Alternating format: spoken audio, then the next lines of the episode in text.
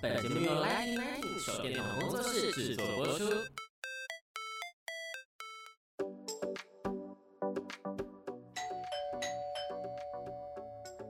Hello，老师，准备好了吗？那就赶快来跟我们分享你想说的事吧。老师大声公。Hello，大家好，欢迎来到老师大声公，我是 Lighting Lighting 的奶迪。今天呢，我们邀请到一位，通常呢都会在空中相见，那我们今天呢落地相见，非常高兴，就是我们的 Tifa，Tifa 您好，大家好，奶迪好。其实大家真的要听到他的声音，是有时候是会在广播的时候，就是空姐广播，空姐广播才会听到他的声音。我有时候在私底下跟朋友开玩笑，就是有一次那种就是聚会，然后大家突然来了一个地震，然后大家就很紧。紧张嘛，然后我就突然说：“各位贵宾，我们正经过一段不稳定的气流，请大家冷静，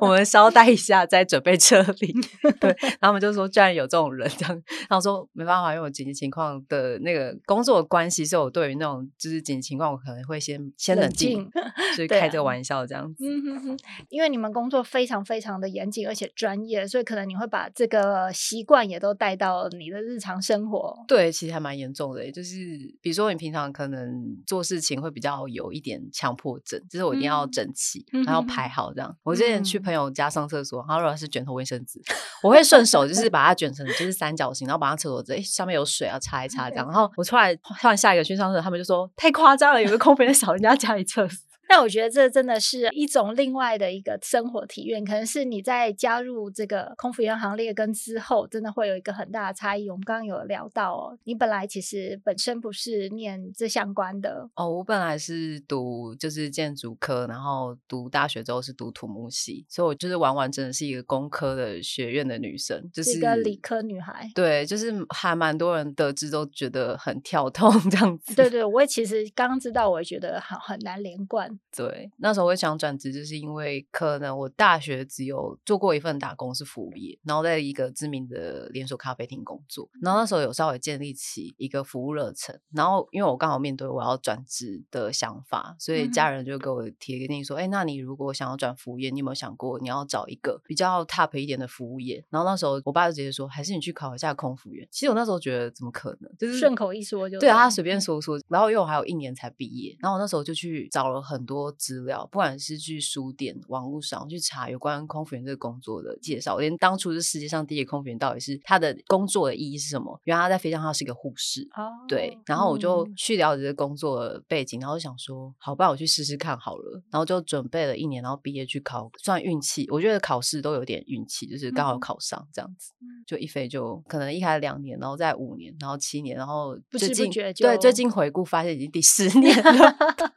哇，好厉害哦！搞不好你在那个飞机上的时间，还有加上你休息时间，已经占你的 total 的时间一半左右了。对，如果说这个工作就是让我印象最深刻的事情，我觉得它已经算是我一个人生的一部分。其实我后来发现，就是因为空服有一个很大的课题要面对，就是你要怎么跟自己相处，这个很重要。因为你飞出去，可能就是跟你的家人，或是朋友，或是比如说另外一半分开一段时间啦。然后这时候你大部分时间都是独处的时候，即便说你在飞机上遇到乘客或同事，那都是在这段航程中。可是大部分时间其实要跟自己相处。然后我发现这几年，我领悟到一个，我很能自己独处，然后自己想事情，嗯、甚至可以晋升到自己看电影这种程度。这样，对，我觉得有。我曾经有看过一篇，他说你自己可以跟自己做的十件事，然后我发现我九件都做完了，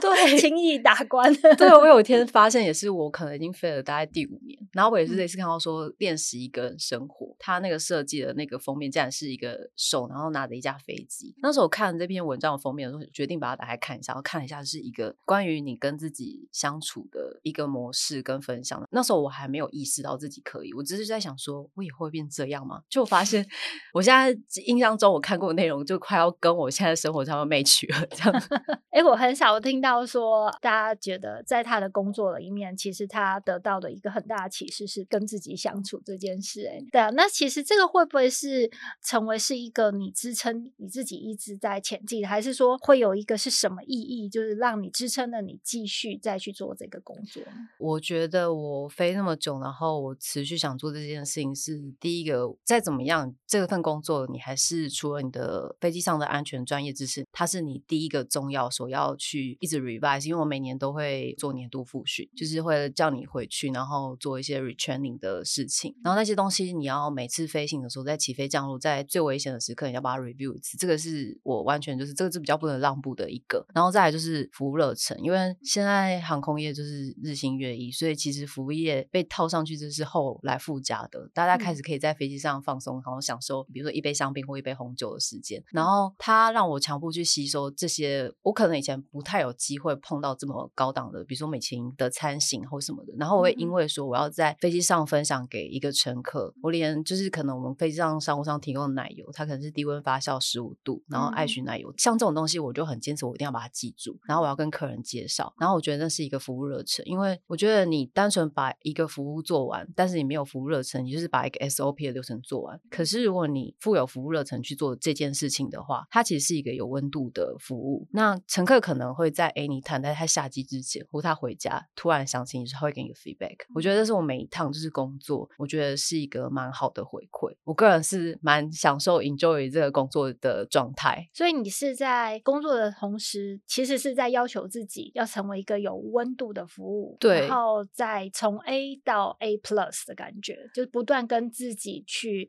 要求，然后不断觉得还可以做到什么。因为我觉得就是我也是靠这个方式，然后对我自我要求一直在提高。而且因为在航程中，虽然你每次可能读了很多书，然后写很多东西分享给乘客，但是你告诉十个乘客介绍这份餐点的特色，可是只要有一个人他有被你感动到，那就值得了，对啊，因为也不会每趟大家都听你就是叭叭叭讲完，然后就都很有感之类的。嗯、但我大概有一两次就是自己准备的很认真、很详细，然后就是可能跟客人介绍这道餐点，他在用餐的过程中增添了很多风味，你知道，因为你就每一道每一道介绍，加上你分享的可能不是他平常常听到的，然后他到下机就是说，我平常吃这套餐点其实没有这么多想法，嗯、但可能今天你跟我介绍之后，我觉得这道金怀石料理让人感到特别，就是可以了解那个米其林主厨的用心跟心思在哪。嗯、对，然后我其实很 sweet，对，就是你比他更感动，因为听到了这句话，就我就想说，太好了，终于没有白做功课。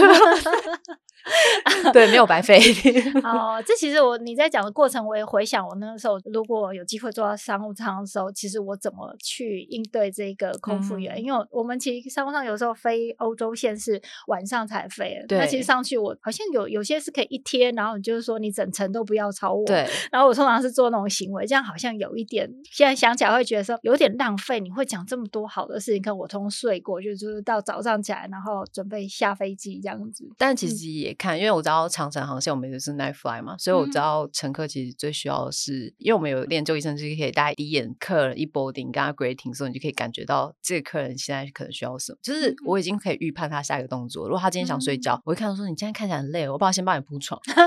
然后当他起飞之后，我先帮你保留餐点，然后你起来我再帮你热餐。就是我们已经到了一个可以判断客人下一步要做什么的程度，然后跟看人对，然后或是这个乘客今天可能想要充分休息，或是他等下可能要工作，他可能就不需要被过度打扰。这时候我们基本上就是会留一些时间跟空间给他。可是如果今天是比如说看到长辈好了，我会 take care 他们，因为长辈可能第一次坐商务舱嘛，就是不知道那个椅子其实可以躺下来。然后曾经看过就是有一个阿妈，就是她可能不知道那个椅子，她就几乎快要整趟快一半的时间都是立在那里。然后我是我是刚好就是巡唱的时候发现阿妈看起来很累，然后可是她好像又立在那边，后来我去关心她一下，我就说阿妈，你知道这个椅子可以躺下吗？她说哈，你这样躺下哦，你好辛苦。对。然后后来我就知道说，哦，其实蛮多人不知道那个椅子，就是有些老年人可能不知道那个 function 嘛，所以我就会比较 take care。对，然后老年人也比较不好睡，所以有时候我们就很像扮演孙女的角色，开始陪他聊天。然后她就开始跟你说，我第一次去美国啊，我要去去看我的孙啊什么之类的。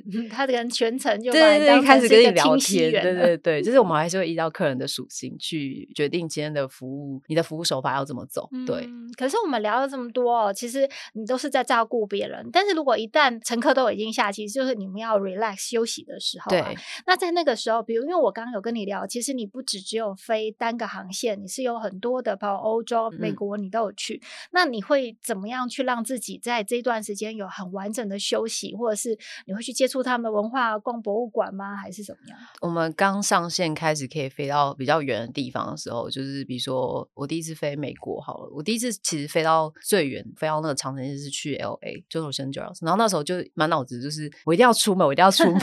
然后那时候就一落地一一呼吸，我就会说哇，美国空气不一样，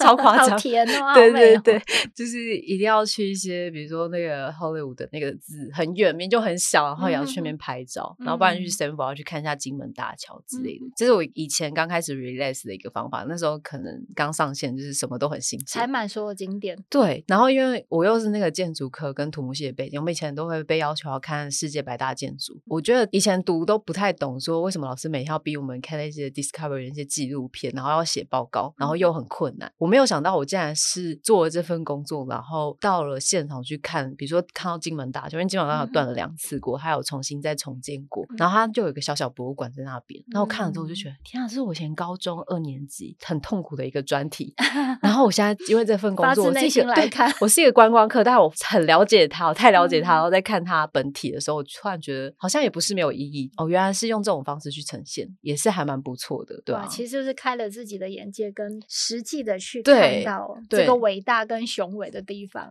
因为很多人都会听到说，你这样读建筑土木，你也读了快七年时间，不会觉得浪费吗？嗯、还好哎，我说我没有想到，就是这个空服员的职称之外，我到国外可以一眼就分辨什么是旧城、新城的建筑。因为我们以前会去学什么巴洛克式建筑什么，然后有些在欧洲，欧洲会有旧城区跟新城区。嗯、那你看那建筑的时候，你就会说。这应该是巴洛克式建筑，然后这应该旧城，然后这个有修缮过之类，嗯、就是你看世界的角度不太一样，不单纯说哦，我今天是观光客要去玩，就是你会有很多事情，像我就会强制回忆很多事情，就是在我的脑袋中转，你知道吗？我就想说，嗯、天啊，我居然会用这种方式在验证我以前读的东西。那我觉得这这有一部分是你的第二阶段，第一个部分是读书阶段，第二个是实作，对，你去看到这个实际你念的东西才。产生的意义，对，那个世界观，这份工作有人就是会拓展你的国际观啊，什么、嗯、有，他的确有，再加上你人生的世界观会不太一样，对，就是开眼界的那个感觉。嗯、对啊，因为其实像我，我会一直鼓励我身边的，不论说是学弟妹啊，或者甚至我自己的小孩，我说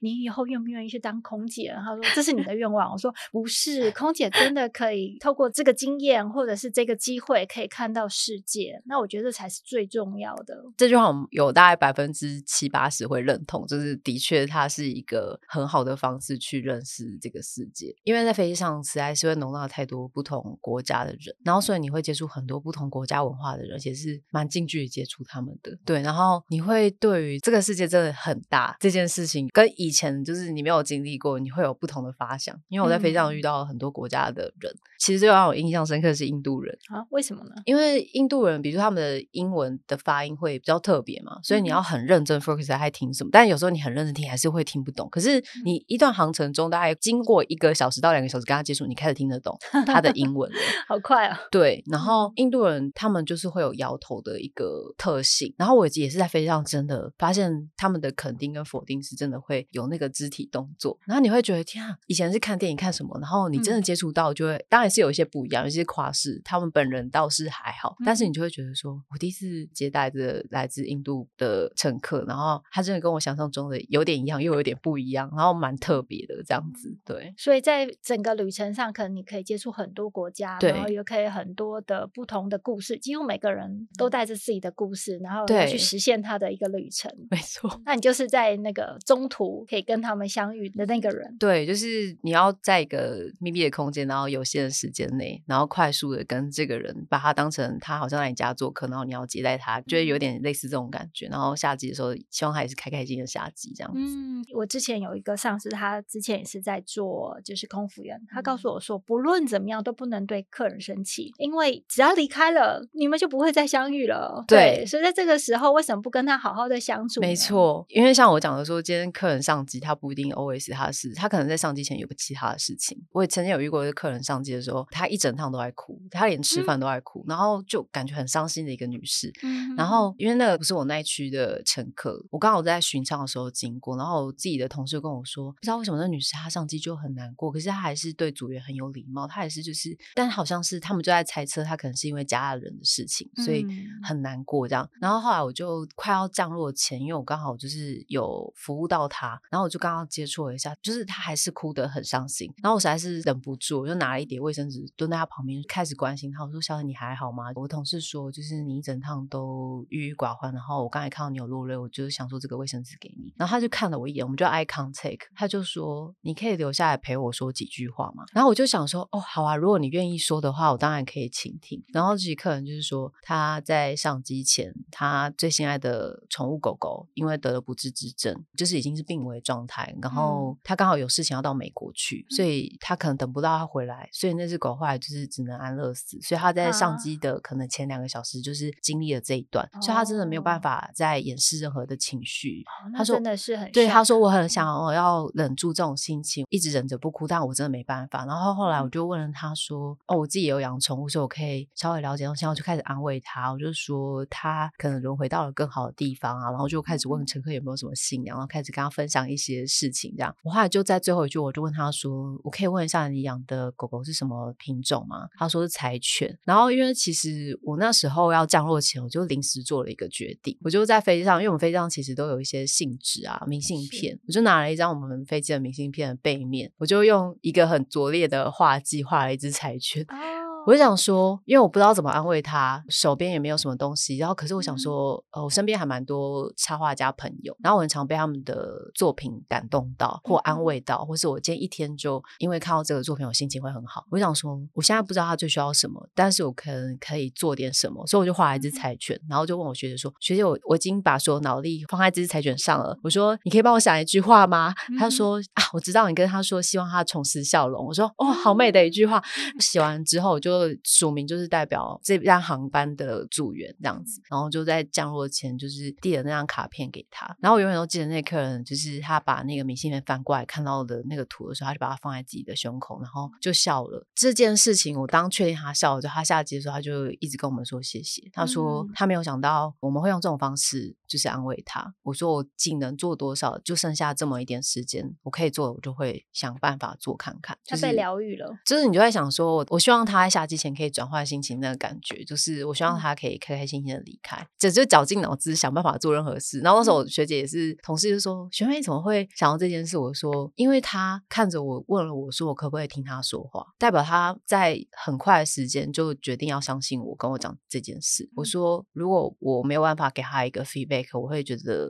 有点遗憾。”遗憾，对对嗯对。所以我觉得你疗愈了他，你同时也疗愈了你自己，就是对，不然你会有那个遗憾一直梗到现在。对，然后那时候就画完那张图之后回家，还跟插画家朋友说：“哎，我觉得我有有一点需要感谢你。”我说：“因为我常常被你们的作品跟一张图感动到，我没有想到有一天我也做了类似相同的事情。虽然我不是到很会画图，可是我发现我可以理解你们的心情了。然后就说我很感谢认识你们这些朋友，这样子。”给了你这个灵感跟启发，对，对，对，对，我觉得这样子在这十年，我觉得你可能有分享不完的故事，甚至都可以出书的。因为每一个人真的都带着一个故事。那像这样的话，比如说现在每一年都会就是有毕业节即将要来到，嗯、那你会有给我们这一些即将要毕业，然后或许是他也有对于这个空服员有一个憧憬，那有没有可以给我们的听众一些建议，或者是说你觉得以你的经验来说，希望跟他们分享什么？我觉得如果你想要踏入航空业，或是不管你是想要当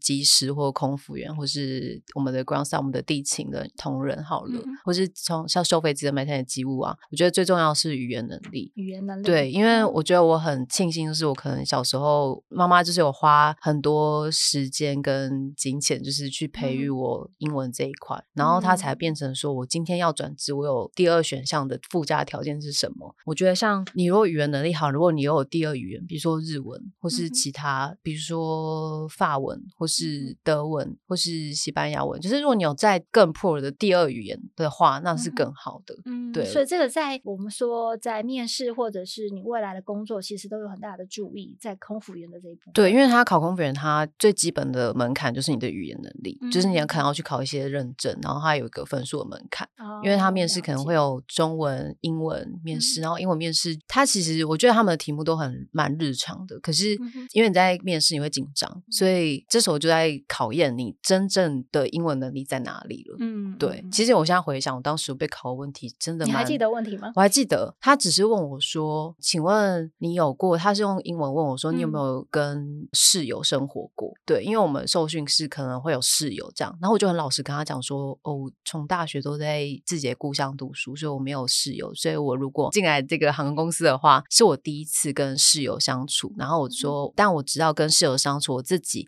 可能比如说我的生活习惯啊，我的一些跟室友相处的技巧啊，或是说他有没有一些生活习惯跟我不太一样的，我说这个好像是，嗯、就是我自己会先去准备了解一下这样子。对、嗯、我那时候还蛮老实，就坦诚说我没有跟室友生活过。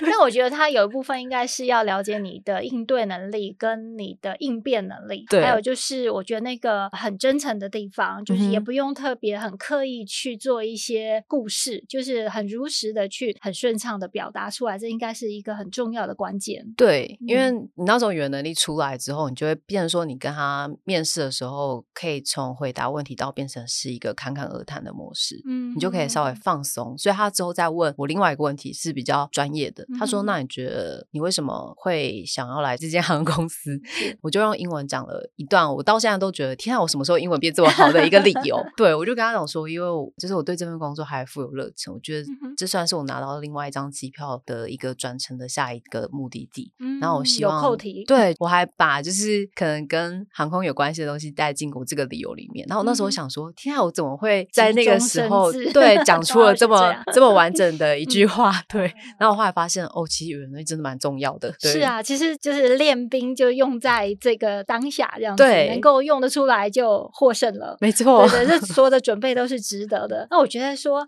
哎，真的很像您您在那个空中广播的感觉，我们会一直聊聊聊，会聊不完。嗯、因为难怪那一位乘客想要跟你讲说，你可以听我说话，因为你说话真的是很适合跟你一直聊下去。那这个漫长的旅程都不会觉得无聊了。那因为我们今天呢也聊了很久，所以我们呢节目的话。已经到了尾声，那我们也期望下一次在你百忙之中，就是因为现在已经又开始飞起来，我知道你们也都排得满满的哦。对，那下次还有机会，也很希望能够再邀请您来参加我们的节目。好，那大家如果呢还想要知道更多的精彩内容呢，不要忘了订阅我们 Lighting 的频道跟粉砖哦。那今天谢谢 Tifa，那也很感谢大家收听，谢谢，谢谢。